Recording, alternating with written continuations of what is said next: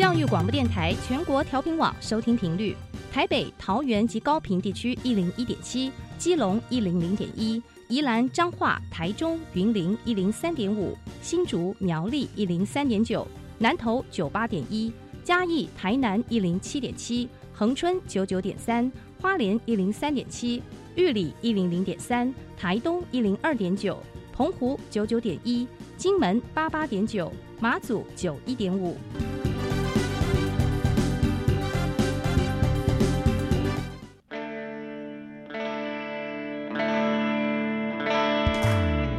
时时有惊喜，生活处处是学习。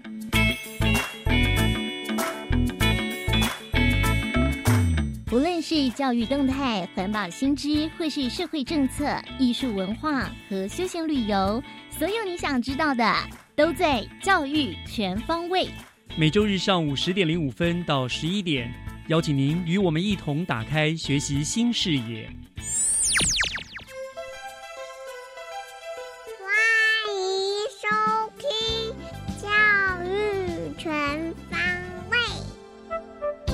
四月二十五号上午十点零五分，各位亲爱的听众朋友们，欢迎收听《教育全方位》，我是岳志忠。《教育全方位》是由教育广播电台和新北市政府教育局联合制播的节目。每周一次，我们利用三个不同的单元，带您认识新北市以教育为主、兼及各个局处最新的施政动态。那么今天的第一个单元“学习加油站”要为您介绍全台湾第一所公立的蒙特梭利实验小学。第二个单元“娃娃看天下”，我们将由新庄国小的小小播音员来介绍校园内的新鲜事。而节目的后半段“学习城市万花筒”的单元，我们则要和大家分享如何成为一位长照人员。那么，我节目就从第一个单元“学习加油站”开始吧。学习加油站，掌握资讯，学习加值。新北市的侯童国小是全台湾第一所公立的蒙特梭利实验小学。那么今天学习加油站呢，我就特别邀请了侯童国小的林宪辉校长来到节目当中，为大家来介绍这一所蒙特梭利实验小学。那么校长已经在我们的节目的现场了，校长您好，岳老师好，久仰大名，谢谢谢谢校长。好，非常感谢校长啊，百忙之中啊，从那么老远的跑到来到了我们的呃电台接受我们的访问。我想在我们介绍蒙特梭利小学之前，是不是先跟听众朋友们介绍一下这个猴童国小它的一个学校背景？它大概在什么地方？是一个什么样性质的学校？好的，谢谢岳老师给我们猴童国小机会。呃，猴童国小在新北市瑞芳区的山脚下，啊，一所美丽的小学。呃，它最引人注目的是，当您呃搭乘北回铁路的时候，都会经过猴童国小，看到一个很显著的猴子溜滑梯。是，然后我有注意到。对，然后在我们的学校前方就是基隆河非常有名的圆山紫分红。嗯，那猴童国小过去也是矿业的中心，在猴童火车站那边有猫村。啊，最近啊，慢慢兴起的一个观光的景点，没错。对，那侯同国小在依山傍河的这样的优越的环境下，是实践蒙特梭利最好的一个场域。好，是提到这蒙蒙特梭利，那我想要请教校长，就是学校为什么会转型成为一个蒙特梭利的实验小学？它的背景，它的原因是什么？好，谢谢岳老师。那我简单的阐述一下这个。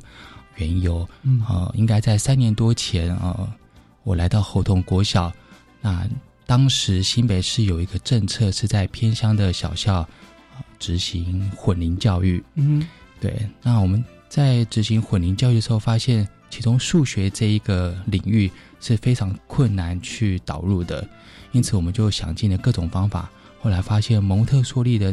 啊，这一套教学法，它有非常完整的系统，还有逻辑性的教具。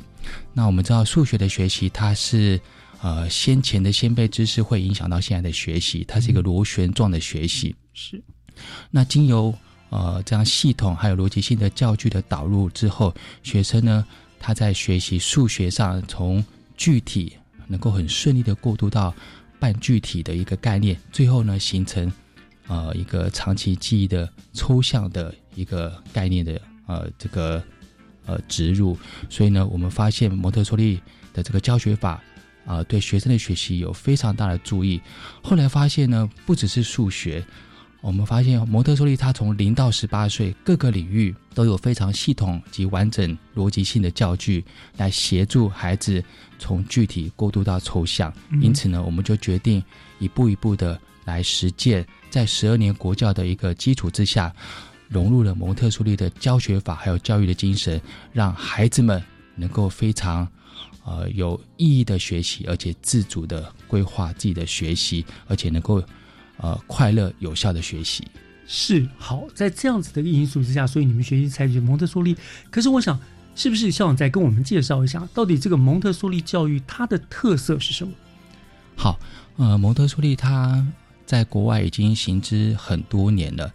那在台湾呢，原则上是从幼儿园开始，还有一些非学校形态的这个自学机构，他们有一些蒙特梭利的呃这个教学。那在公立学校。公办公营的公立学校导入蒙特梭利的学习，我们是全台湾第一所。蒙特梭利教育它有几项特色，第一个是它是混龄学习的同才互动。呃，我刚有提到，它从零到十八岁有一个完整的课程的架构。嗯，然后它哪一个年龄该学到什么，然后各个领域跟十二年国教搭接的都非常的呃无缝接轨。是。然后在蒙特梭利的教室里面，可以看到学生他可以自主的学习，然后也可以同才的学习，或在老师的引导下做一个小组的呃专题的探讨。第二个，蒙特梭利他强调是自主的学习，就是在老师的这个头脑里面，他有一个完整的学生必须学习的一个完整的架构，然后学生呢，他可以自主的在这个范围里面去规划他想要学习。啊，可能是连接他的兴趣，或者连接时事，然后呢，去发展他想要学习的这个主题，还有这个专题，然后经由这个自主的学习，孩子可以看到孩子他跃跃欲试，然后呃，可以看到他渴望学习那一种呃散发出来那个积极的那个主动学习的双眸，所以我们就是看到学生这样子的一个。转变，所以我们才决定就是要把蒙特梭利呃导入在蛇年国教的这样子一个呃教学结构里面。最后呢，它是和平教育。蒙特梭利它非常强调的是人与人之间，还有人与环境之间的一个关系。对，所以他让孩子了解到在宇宙当中呢，它的呃地位在哪里，它的它跟宇宙的关系在哪里，所以它不会是一个。偏狭的，或者是说，呃，我们现在的术语说很宅的，它会关系到整个它所处的环境的所发生的所有的事情，还有包括宇宙、大自然的所有相关的一些议题。所以呢，他最后啊，就是会培养孩子们去关心、服务，还有对待这个地球村啊，是以和平的这样一个态度。来看待，所以感觉上就是一个比较主动的、比较广泛的一个学习，跟过去我们觉得好像就不是单一的，老师教学生学，老师教什么学生就学什么，老师把要教的就不不不口述啊什么讲出来，学生就就就不管怎么样去接受下来，学生有自己的一个思考空间。对这个概念，在蒙特梭利的教室里面，我们是。一个理念就是准备好的环境，然后老师有什么角色？老师除了是教学者的角色之外，他还有观察、还有引导的角色。嗯，那学生呢？他可以有自己想要发展的主题或想要学习的兴趣，嗯只要在这个老师啊觉得学生该学这个架构里面啊没有偏离太远，我们都可以让学生他主动，然后朝自己想要自由的发挥。那这样无形中就。带给孩子们他学习的兴趣是一个动机。那我觉得在学习的现场，我有孩子他想要去学习，跃跃欲试的想要去探求知识，这样的学习才会有效，才会是快乐的。这就是主动跟被动的差别了，是是。所以也就是蒙特梭利教育跟我们现行原有的教育的最大的差别在这个地方了，对不对？对，而且我们有设定一个标题，因为蒙特梭利它是一个很大宇宙的一个呃一个立基点，所以呢。我们就呃从宇宙啊，从银河到基隆河，因为我们学校前面刚好是基隆河。对，我们不只关心整个大宇宙、大自然、大地球村，我们也关心到我们前面基隆河我们在地的文化，还有人文、历史、地理等等。所以从银河到基隆河，我们是全方位的带给学生一个非常呃大方位、宽广的视野。对，宽广的视野、大方位的思考，这样子是是是是，的确，所以的确真的呃，跟跟跟原有的是有很大的差异了哈。那当然呃。上来之后就带动了摩托梭利进了进到学校当中了嘛？那所以那在整个上课的形态上面，你们虽然以前就是混龄教学了，那现在跟实施摩托梭利跟以前的上课形态有什么样的调整？那过程中老师跟同学彼此之间做大概做了哪些调整呢？有校长您的观察？哦，首先是教室环境的部分哈，我们是让学生有一个大工作时间，所以呢，我们不会有上下课钟声。嗯，那我们这样事情之后，本来我们发现孩子他。可能会坐不住啊，或者是说想要下课，结果我们发现这样事情之后呢，孩子他不但呃不想下课，还想要继续学习。是没有上下课的钟声，所以就是说上课下课时间是很弹性、很自由，是很弹性的。然后在教室里面，你不会发现大声的喧哗，老师也不用很大声说不要吵，安静一点，不要讲话。我们都没有发现这些传统的术语。嗯，然后整个教室就在一个非常。和谐、优雅、和平、优雅的环境当中进行教与学，那老师在在这个呃转变当中，他也无形中燃起他对教学的热忱，是。对，然后重新认识这个教学应该要怎么样去进行，然后当一个引导者和观察者，而不只是一个一言堂式的教学者，嗯，或是。或是呃，讲话者。是是，所以你在蒙特梭利的教室环境里面，你会发现孩子他很专心投入在他的工作。蒙特受力他称学习叫做工作，他学生很专心的投入在工作里面，那老师就很认真的观察学生需要怎么样引导，然后就轻声细语、轻声呢喃的提醒他，但是不会给他标准答案，会让学生有非常宽广的空间去探求这个历程。对很多标准答案，以往老师会给予给学生。对对对对，那无形中就压抑了学生他想象的空间、想象空间还有创造力。是对，当我们期待学生有创造力的时候，但是我们的教学却呃扼杀了他的创造力。没错，所以我们就从根本的教学去着手，让学生有这样思考、思辨的这样的一个时间跟空间。所以等待是很重要的。是是是，在蒙特梭利的环这个环境里面，我们。做了很多的等待，嗯，对，我们宁可让等待学生他去走这一条历程，对，所以相对来说，蒙特梭利学校其实真的比较适合偏乡小校，人数较少的，因为所谓的这个等待，你们你必须要有那个耐心那个时间。那如果在那种人数多的大班级的话，他可能就比较不是那么容易了，对不对？因为你一个等待，你可能这一个等待可能就对，就半个学期就过去了，就这样子，是，所以这是一个。为偏乡小校开辟的另外一个学习的一个很好的一条路，对我觉得是教育的活水，是是是是，而且最重要是模特梭利和十二年课纲，它完全无缝接轨，对，完全没有违和。嗯，所以那校长再给我们就就要介绍你整个规划的这样子是这个实验这个学校的实验学校的一个脐橙跟呃现在所以完整的校名叫做什么？好，我们未来完整的校名是新北市立侯同。蒙特梭利实验小学，事实上我们已经试行了三年多。那最后我们一步一脚印的走过来之后，我们决定呃朝实验小学的方向来呃这个努力。那也在今年三月十一号，呃，在教育局还有教育部的大力支持下，经教育部核定。在今年八月一号正式转型为新北市立猴头蒙特梭利实验小学。嗯，是，我想听到这个讯息的家长有对新教育真的有心的话，一定会对这个学校非常有兴趣，因为可以给孩子真的更多自我成长的空间。对，我们完全以学生为本。是好，这个全台湾第一所的公立蒙特梭利实验小学，在我们的侯童国小，非常令人期待它最后实施的成效啦。它也像我刚刚所说，为偏乡小校呢开辟出了一条新的发展的方向。我们更乐见孩子们他们在呃展现自信，然后自动学习的这样子一个转变，真的是非常值得期待的啊。那我们今天就非常谢谢侯童国小林宪辉校长跟我们所做的分享，谢谢校长，谢谢于老师，谢谢大家。谢谢。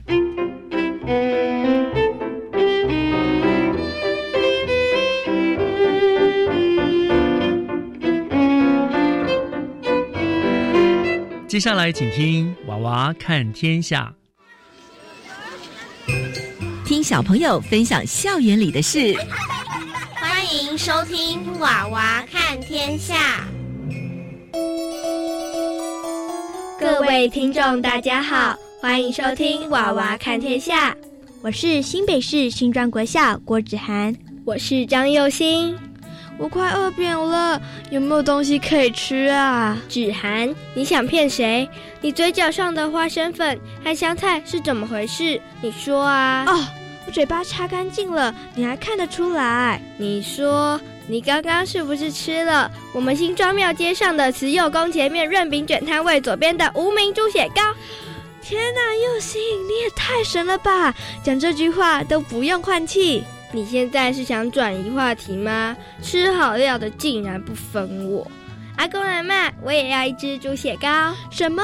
猪血糕老板竟然是你阿公阿妈？他们卖的猪血糕真的超好吃的。当然呢，他们的猪血糕有独门配方，才能在新庄庙街屹立不摇啊。那他们在这里摆摊多久了？你可以直接问我阿妈啊。阿妈，请问您在新庄庙街卖猪血糕多久了？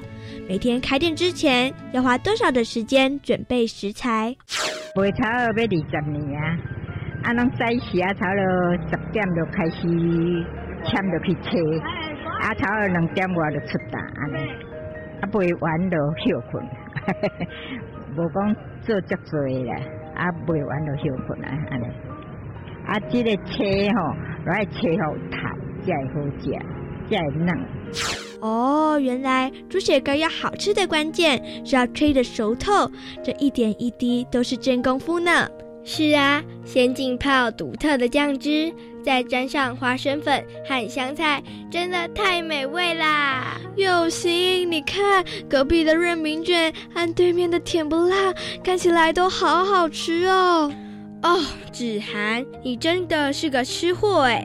来到新庄庙街，不要只顾着吃美食啦。你看看我们现在站在哪？我们站在庙前面呀。经你这么一说，我们新庄老街上还有许多庙宇，难怪又称为新庄庙街。大约在清朝康熙末年，新庄成为全台湾第三大的繁华城市。我们眼前的慈幼宫是三级古迹，也是新庄庙街最古老的庙哦。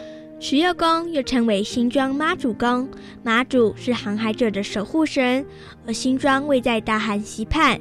早期是河港，有商船往来，因此妈祖成为新庄人的信仰。现在啊，慈幼宫里还保留着相当多历年捐修的古碑和木刻楹联等文物，值得细细欣赏呢。有心，你看那春饼卷料多实在，还有那甜不辣，好想咬一口哦。芷涵，我在跟你讲文物，你竟然满脑子里都是食物。真受不了你！你真的有这么饿吗？吃饭皇帝大，而且美食当前，怎么了嘛？就算要再吃，你也先消耗一下热量嘛。往前走几步，前面有一家美味的香菇肉羹等着你。哦，那还等什么？我们快走吧！武圣庙旁的肉羹汤，汤头十分鲜美，不会有勾芡的黏腻感，我大推哦。哦，天哪，天哪！有心，你不愧是老街的美食鉴赏家，这肉羹汤真好喝耶！你才知道，我们家祖孙三代都是吃这间肉羹长大的。哇哦，这么厉害！这间肉羹汤看起来很有历史了耶。老板娘，请问你们这间肉羹汤开了多久？羹汤清爽鲜美的秘诀是什么啊？我们在这边已经开了五十年了。我们的炖汤的秘诀，就是因为做吃的东西应该要用心做，才能屹立不摇，比较清淡，符合大家的胃口。嗯，老板娘说的很有道理，用心料理，味道自然鲜美。子涵，现在你总算吃饱了吧？我们到隔壁的武圣庙参观一下吧。新庄的武圣庙是台北盆地最早的关帝庙，供奉的是关圣帝君，也就是关公。芷涵，你有没有发现武圣庙的大门和一般庙宇的大门有什么不同？嗯，武圣庙的大门上怎么没有门神？据说是因为关圣帝君原本就是位武艺高超的人，所以他不需要门神保护，而是改用一百零八颗门钉来代替。那为什么关圣帝君会成为新庄庙街重要的信仰之一？那我们就请武圣庙林竹卫来为我们说说新庄老街的发展史吧。竹卫您好，新庄老街共计有十多间庙宇，据说跟当时人口众多有关。为什么以前新庄老街这一带人口特别多呢？早期因为是农业社会，那时候新庄镇人口不多。后来从农业社会进入工业社会，因为新庄非常好的地理环境，所以进入工业社会的年代，很多工厂都设在我们新庄。新庄又是交通要道，在五六十年代那时候商业工业正发达的时候，新庄是一个工业重镇，形成。外来的人口都来新庄，哦，原来是这样啊！刚刚我们有听到羹汤店的老板娘说，以前新庄老街非常热闹，尤其是工厂发薪水的日子，当时啊，工人们都是拿着薪资袋，直接在老街上购足日常所需呢。诸位，我们想知道为什么武圣庙供奉的是关圣帝君呢？武圣庙。在早期是一个非常重要的一个宗教信仰中心，关公讲究的就是忠孝节义，商业人都很信奉关公。早期的生意人讲求的就是说童叟无欺，你做生意要诚实以对。那时候的生意人呢，就是供奉关公，所以关公在武圣庙在新庄他的信仰的地位是。非常的重要。关圣帝君正直的形象深植人心，武圣庙见证了新庄老街曾经的繁华。如伟，可以请您帮我们介绍一下武圣庙的特色吗？我们正殿的那个最大尊的那个关公，他是暖身的。所谓暖身，他就是他有关节，他穿衣服跟我们人一样，要内衣外一件一件穿，裤子也是用穿的，他是用穿的，不是用披的。还有我们正殿有很多古物，包括我们有一个匾额“万古流芳”，那也是沈葆桢的笔迹。我们武圣庙是评定为三级古迹，所以你在正殿可以看到很多清朝留下的一些那个作品。哇，原来武圣庙里藏有着那么多有趣的文物和故事啊！最后，我还有个小问题想请教诸位：新庄老街上有哪些特色美食呢？四十几年代，新增枣瓜蟹很出名了。你讲到新庄豆干，大家都很抢着要买。嗯。啊，新庄早期除了说我们隔壁有那个麦吉尼，还有很多饼干店。所以新庄还有保留几家老顺香啊，那个和和饼干啊，那个做蛋饼、做饼干、做饼公饼，现在都还那个生意还蛮不错的。今天非常谢谢主位告诉我们这么多关于新庄老街的故事。芷涵，你刚刚问到美食，根本是想自肥吧？真是败给你了。待会回程经过主位说的老顺香饼店，可以买伴手礼回去耶。依我看，伴手礼最后都会进到你的五脏庙吧。说到庙，新庄老街上还有广福宫、文昌池、福德宫，每座庙宇都有自己的特色和信仰，值得探访呢。现在的新庄老街虽然古厝不多，但是老庙、老店、老巷弄、老树处处可见。桥水巷、戏馆巷、米四巷这些老巷弄，一定也还有许多故事可以听。欢迎大家利用假日时间来探访新庄老街哦！我是新北市新庄国小张有心，我是郭子涵，感谢大家收听《娃娃看天下》，我们下次空中再会。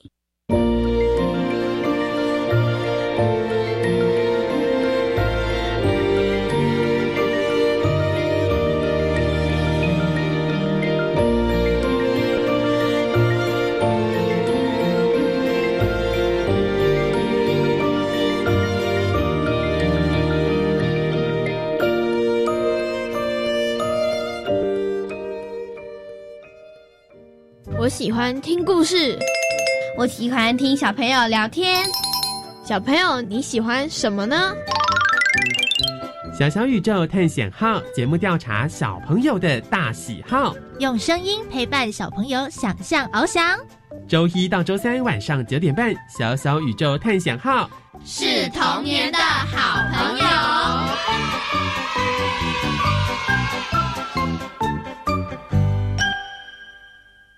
现行大学招生采多元入学，不是单用成绩决定。先来介绍三种方式：第一，繁星推荐，是为平衡城乡教育资源，体现教育机会均等；第二，个人申请，这是鼓励适性学习与多元表现，透过书面审查及真试入学；第三是考试入学，以学科知识单就成绩及志愿来决定。学生可依照自己的兴趣、专长及适性发展，选择适当的升学管道。以上广告由教育部提供。大家好，教育部闽南语语言能力认证考试报名时间对四月初九到五月初七，考试时间伫八月初七。唔那十九岁以下考生免报名费，大家考了有奖励品通好摕哦。考试服务专线：空八空空六九九五六六空八空空六九九五六六。以上广告由教育部提供。合唱无设限，我们是台北室内合唱团。您现在收听的是教育广播电台。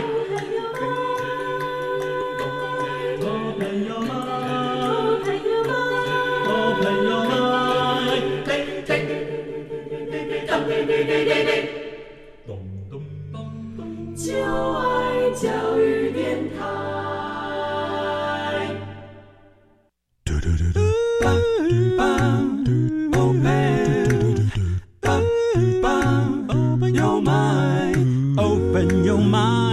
就爱教育电台。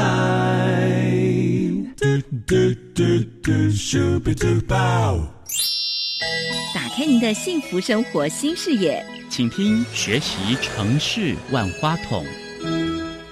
您正在收听的节目是教育广播电台《教育全方位》，我是岳志忠。节目的后半段又来到了学习城市万花筒的单元了。呃，我们知道呢，随着台湾高龄化社会的来到，对于长照人员的需求量呢也越来越高了。那么我相信也有不少的听众朋友对于从事长照工作有兴趣，或者是说对于长照工作的内容呢想要有所了解。那么学习城市万花筒的单元，今天就特别邀请新北市政府卫生局高龄及长期照顾科的吴玉凤科长来为大家说明一下。怎么样能够成为一位长照的人员，以及他所提供的服务内容有哪一些？那么科长已经在我们的线上了，科长您好。主持人还有各位听众，大家好。是，谢谢科长接受我们的访问哈。那我想，呃，诚如我刚刚所说的，好，这个长照人员在现在这个高龄化的社会来说是非常非常的重要了哈，需求量也越来越大了。嗯，但是我想首先先请教科长一下，就是如果我今天我想要成为一位长照人员，我需要的资格、需要的条件是什么？从呃民国一百零六年长照服务法实行之后呢，它其实针对一个长期照顾服务人员的有一个训练跟认证的继续教育跟登录办法。嗯，那它中间就会有呃，就是至就是经过训练认证，然后领有证明可以提供长照服务的人员呢，我们都会称他是长照人员。嗯，是。好，那长照人员其实我们目前就长服法，它有分作五个类别。那第一种就是我们比较常听到的，就是照顾服务人员，那它就会包括我们的所谓的照服员。那另外还有一类就是教保员哈，或者是呃我们的生活服务员，或者是家庭托顾服务员这一类都属于在第一类的部分。就是最辛苦的要去做服务的那种，直接到家里面人员，第一线人员啊，是是。那第二个部分就是刚才第一线人员里面，他在上面会有一个居家服务的督导员，那有一个双重的一个呃服务确认的部分，哦，他就是看我们照顾服务人员介于呃个案跟照服员中间，他基于一个呃服务督导的一个督导员。是第二个部分，嗯对。那第三类我们都通称它叫专业人员哈，那专业人员就包括我们的呃社工。嗯，社工师哦，跟医师人员这一类都在第三类。嗯哼，那第四类的部分，就是在我们呃进入长照服务之前，都要有一个呃失能等级的一个评估。那这一类的部分啊，就是照顾管理专员跟他呃照顾管理督导的部分，这属于第四类。嗯哼。那第五类是其他，就是经中央主管机关就是公告的。那目前其实中央只有公告一类，就是我也是二点零的一个呃人力的部分，就是 A。各管师，这是我们在长到二点零之后还有的一个新增加公告的部分，就是那大概就是这五类的部分。所以就是说个案管理师这样子。那一般来说，一般我们这些人员想要去做做的话，可能就是只能做那种呃第一类的照顾服务人员，其他四项好像听起来应该是比较专业，要有什么证照才可以做这样的事情哦。是，对对。像嗯。大概就是一般来讲，如果呃照顾服务员刚刚提到的，就是第一线的服务人员。嗯，那一般民众除了你想要成为长照人员，那大概就是一个最基础的门槛。然后他年满十六岁，那身体健康状况良好，那也有这样的一个服务热忱，那他就可以去参加所谓的照顾服务员的训练课程。那目前就是九十个小时，九十个小时，嗯。对对，那接受专业训练之后，他就可以呃从事这样的一个照顾员的工作。嗯嗯嗯嗯，你说重要的是他必须参加一个照顾服务员的训练课程嘛，九十个小时。那让我怎么样来报名参与这一个照顾服务员的训练课程呢？嗯，其实我们新北市我们呃卫生局跟劳工局都有办理这样的训练，那也会有两类，一个是自费的哈，嗯，那一个是补助班。那如果说我们只是呃一般的民众，我们想要来做这样的一个呃课程的课程训练的话，那他可以直接就是在呃呃官网里面去搜寻这样的一个照顾员训练，他就会有一些呃开班的课程，就可以进洽这样的一个单位去办训。嗯，那如果说呃你刚好这个民众是呃失业或是待业的部分，那也可以跟呃我们。呃，新北市政府的集训中心可以报名。那他这样的民众有时候是有机会，呃，符合这个条件，他就可以得到呃学费的一个补助，甚至是全额的补助。哦，所以两类就是一一个就是你可以直接上卫生局的官网，就是呃搜寻照顾服务员训练自费班，你去报名你就自费去想去那个。那另外一个，如果你是待业的话，就上那个。新北市的职业训练中心报名，他就可能有一些学费的减免之类的这样子。是哦，所以我可以知道大概自费班大概这一期学费多少钱？呃，我们新北市目前定了大概最高了哈，最高不得超过大概八千六。嗯嗯。那一般其实呃看他们的办训的状况、场地啊，或者是呃师资的部分，大概平均大概呃。四千到六千不等哦，OK，那你就上九十个小时的课嘛，哈，那大概对课大概课程的内容是什么？大概就教他们怎么样照顾人吗？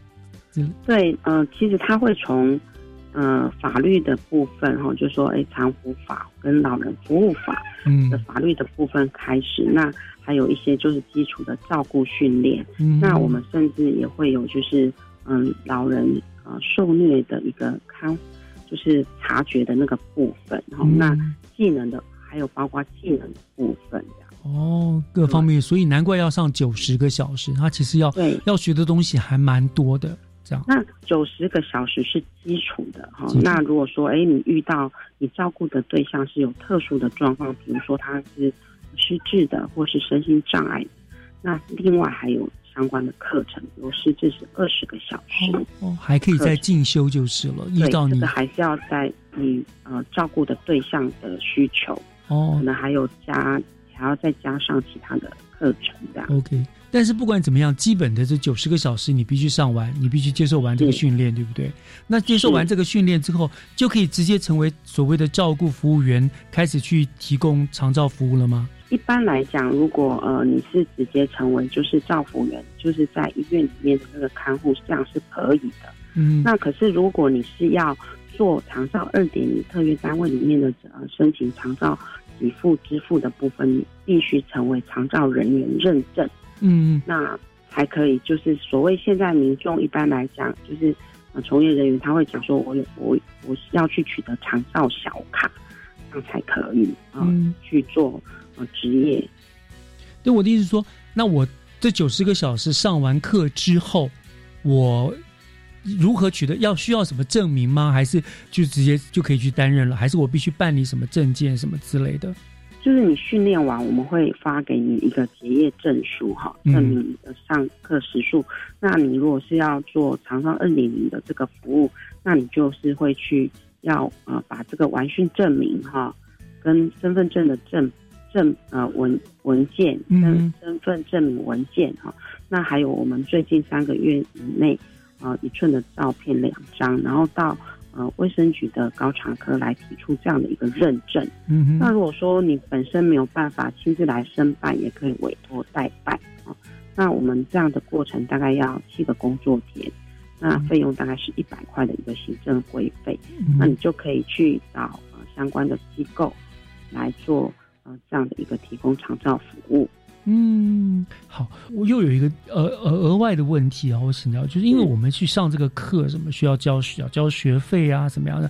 意思就是说，长照人员其实他不算是志工，他去做这个东西，其实是会有所谓的呃支付薪水之类的这样子，这样说法是是不是这样子的？他是会有薪水的，对。嗯他他就会归类于你们这个卫生局所辖属辖属的人员是吗？呃，应该说他是属于长照人员，那他本身是受聘于其他的呃长照机构，哦或者是据点，他还是会有一个嗯、呃老板。哦，等于是说你拿到了一个执照，然后你还是可以，你去到这种所谓的长照机构去应征这些工作，那录取了，那那长照机构就会依据你工作的性质内容给予你薪水，这样子。是哦，是这样子的。我我我我有个错误的观念，我还以为是志工这样子。哦，哦因为现在二点零它有一个只支付办法，嗯对，那它现在就是比如说你呃在这个服务的里呃项目里面，那他可能可以拿到什么样的服务费用？对，嗯那这是跟老板一样是受聘然后签约的那个部分。哦，了解了解了解了，所以 OK，我想对于有兴趣长照工作的人的话，你大概要先必须知道，你要先去呃报名去参与这个受训，大概九十个小时，取得了执照之后呢，才然后到各个这个长照机构去去任职。那如果你照顾的是比较特殊人员的话，你可能再需要再额外的再上二十个小时的课，去照顾那些比较特别的人员，这样子。大概是这样的是没错规划 sense。好，那接下来我想我们稍微要休息一下啊。回过头来，我要请教科长，为我们大家说明一下，大概服务人员他照顾的服务的范围有哪一些，有哪些工作的重点，来跟大家做一个说明。好，我想这个听众朋友大概也都很好奇。我们稍后回来再跟大家聊这个部分，好吗？好的，好，我们稍后回来。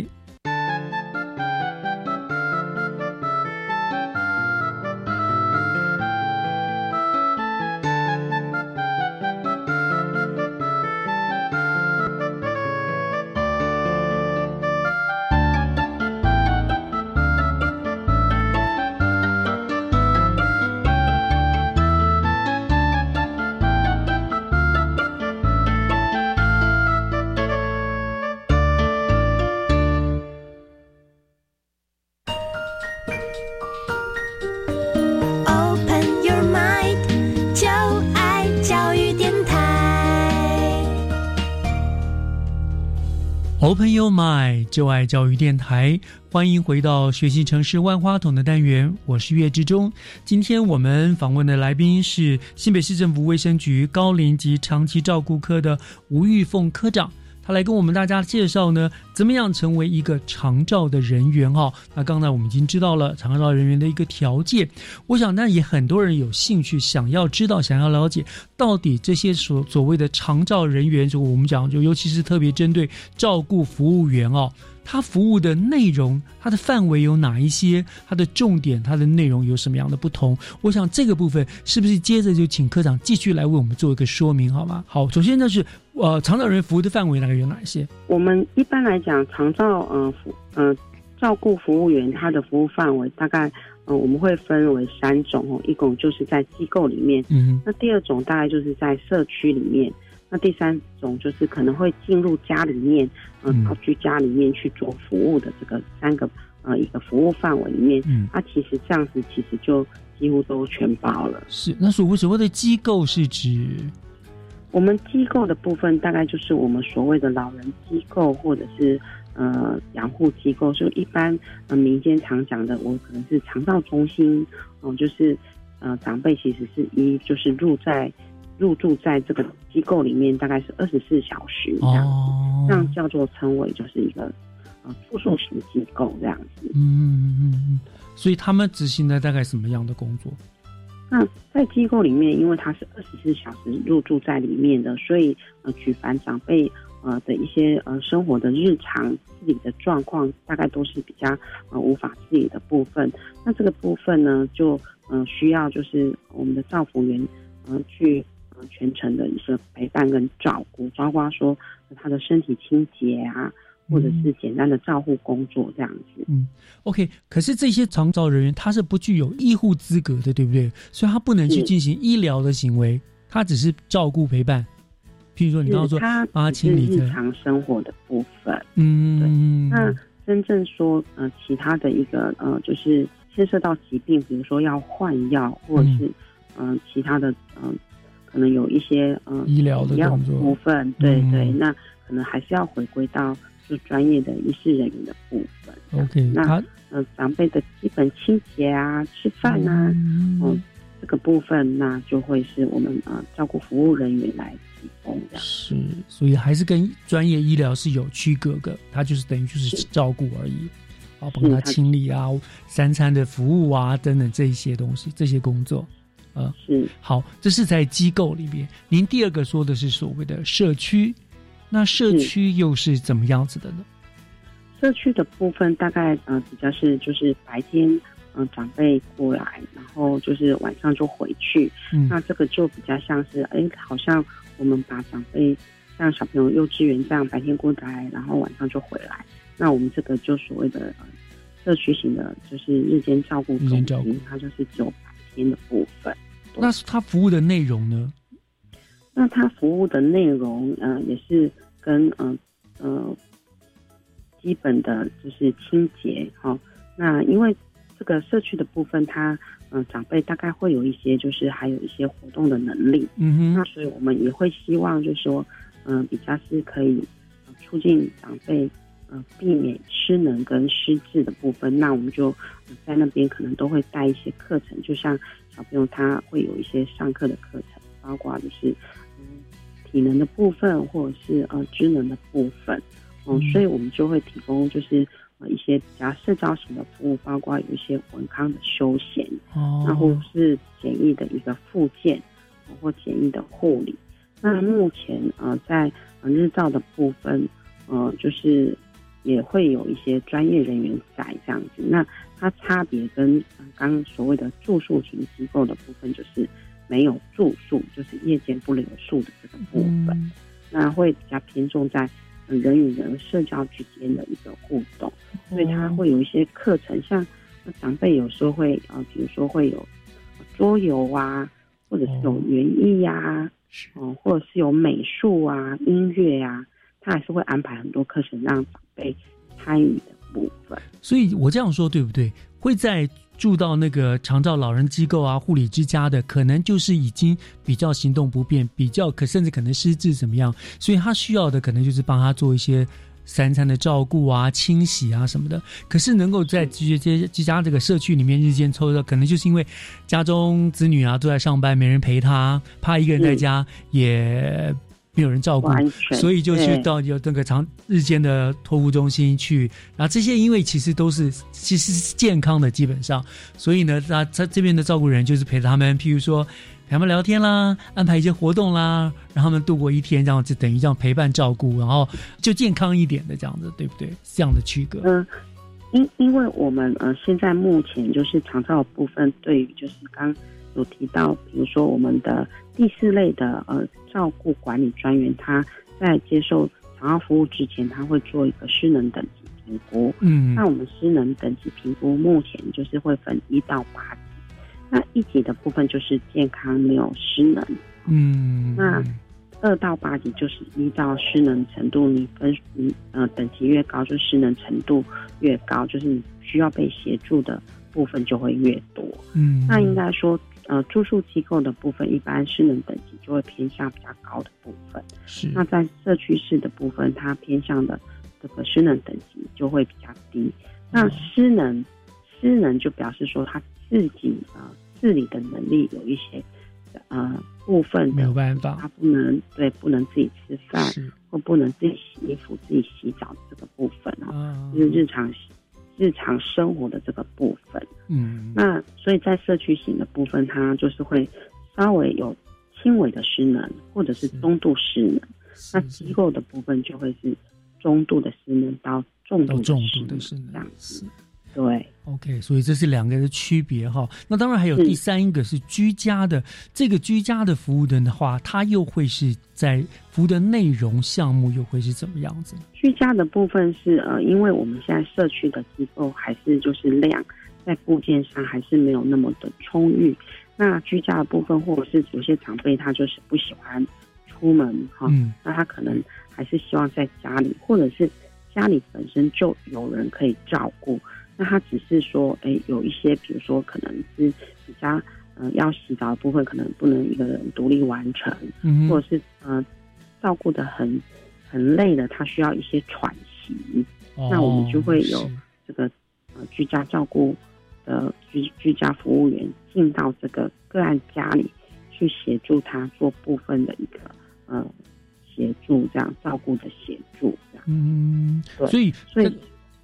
那工作的内容，相对的部分，工作的内容就也是，嗯，会比较是，因为大部分就会是一对一，嗯，那大概就会是比较是个别化的一个服务，那包括身体清洁啊，或是餐食的一个照顾，那也会有就是呃个案本身的一个呃生活的环境的一个整理，那甚至会陪同就医这样。哦，所以所以餐食的部分是。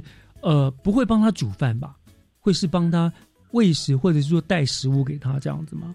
还是这两种都可以哦？哦，都可以是。因为我们也会看，就是呃，长辈呃保有的能力，像有或者是还有家庭里面他厨房里面的状况，因为有些家庭他还是可以有备餐的部分，那他就会帮他类似带煮这样子。那如果说他长辈也没有什么嗯。比较就是赋能的这个呃潜力的部分，那他可能就是外购食物，帮他就是代买餐食进来。这两个部分其实都是可以，就是刚也提到了，就是第五类的个案管理师，他会针对就是个案的能力，还有家属的这个案家里面的一个环境跟他想要的期待，会去配搭这样的一个服务内容进到案家。是，所以其实你们分的蛮细的，对不对？所以一个长照人员他要去从事哪一个第几类、第几类，他自己心里要有所准备，然后然后要受的训练也要足够，对不对？哦，越是越是严重的，他就就你刚刚所说，可能要另外多上二十个小时来来来去弥补所不足的这样子。好，看个人的选择。那呃，您刚刚提到有一个居家照顾，就是陪同就医嘛，对不对？那当然，那当然我们也知道，就是说有一些是在家里，跟是。可可能是一种已经病情很严重的了，可能甚至是临终病人了。那像这样子的话，呃，长照照顾人员他又会做什么事情？他呃，其实我们呃在长照服务的设计里面有一有一个部分是政府的，就是加码 AA 码的部分。那它其实是可以专业人员跟照顾员一同进到按家服务。嗯，那嗯。所以，我们现在在整个服务的部分是，呃，有专业人员，那他可能就是提供临终病人会有就是舒适照护的部分，那他就借由共同进入安家的这个状况去指导，就是照顾服务员可能对提供这个个案的一个舒适的一个照顾。嗯，那比如说，哎，他在清洁的部分，可能他的要怎么去跟一般的一般长辈可以。听从你的指指指挥的部分，跟这样子已经到临终，他可能需要哪些特别加强，包括口腔的清洁啊，或者这样。那所以这个部分其实也可以有这样的配搭进去。那因为医呃医疗专业人员毕竟不可能每天跟着去，那所以他就会借由这样的一个指导照服面的部分，那提供后面连续可能每天进去帮他呃做一个舒适照顾的部分，这个是。也有这样的服务，赵夫人真的是很了不起。我觉得就是有那种大爱的精神哦。好，那我想，呃，最后啦，那对于未来呢，有有希望想要成这个从事照顾服务的朋友啊，科长有什么要对他们说的话？嗯，其实我觉得照顾这件事情，对于高龄老化的这个过程，其实有时候真的是不可避免的。那呃，我们其实也很感谢有人愿意帮我们呃承担这样的一个协助照顾工作的部分。嗯，所以其实这些人其实有时候也家属照顾的很累，他其实还是可以协助这样请求协助这样的一个外援进来，而不是自己很很辛苦的一直照顾。因为我们真的要提醒照顾者，就说嗯呃。你要照顾的自己照顾好，你才有可能把你的家人照顾得很好。那适时的让这样的一个呃照顾专业人力进来，其实是 OK 的。嗯嗯。那在这个过程中，其实所以人是呃相互的，他来帮我们呃照顾长辈。那其实每一个人有自己的一个呃，就是照顾的一个方式跟这样的一个呃专业，所以呃就是要互相的。尊重，尊重，那有这样的一个长的愿意付出，因为我们也都很希望，呃，有一些年轻人进进来这样的一个长照的服务的这个过程。所以，其实我们在整个长照的这个刚提到的第一类的照顾服务员，其实他做了就是呃一段时间的部分，他在他其实是可以进阶到居家呃服务组。那一段时间之后，他也可以到变成一个呃个案管理师的部分，嗯，个案管理员的部分。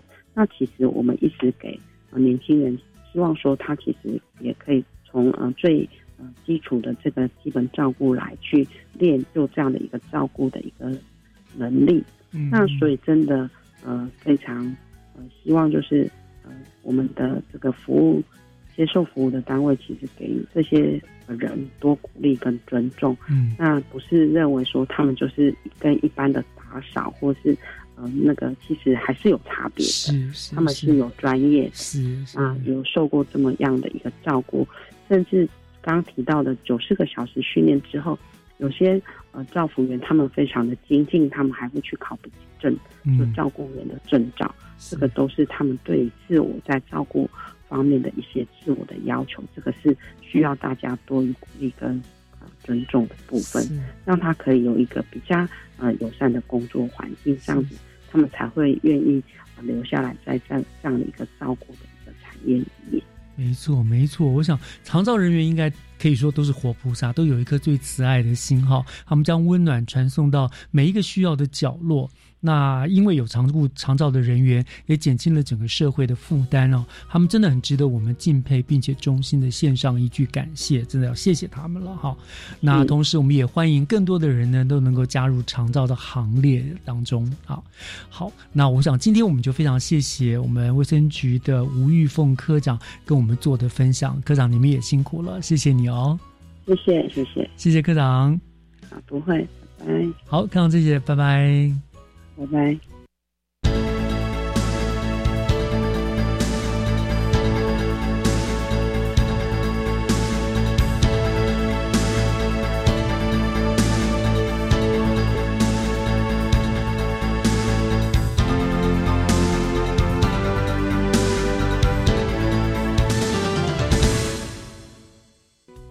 以上就是四月二十五号的教育全方位。感谢您的收听，我是岳志忠。下个礼拜天上午十点零五分，我们教育广播电台的空中再见。祝大家午安，拜拜。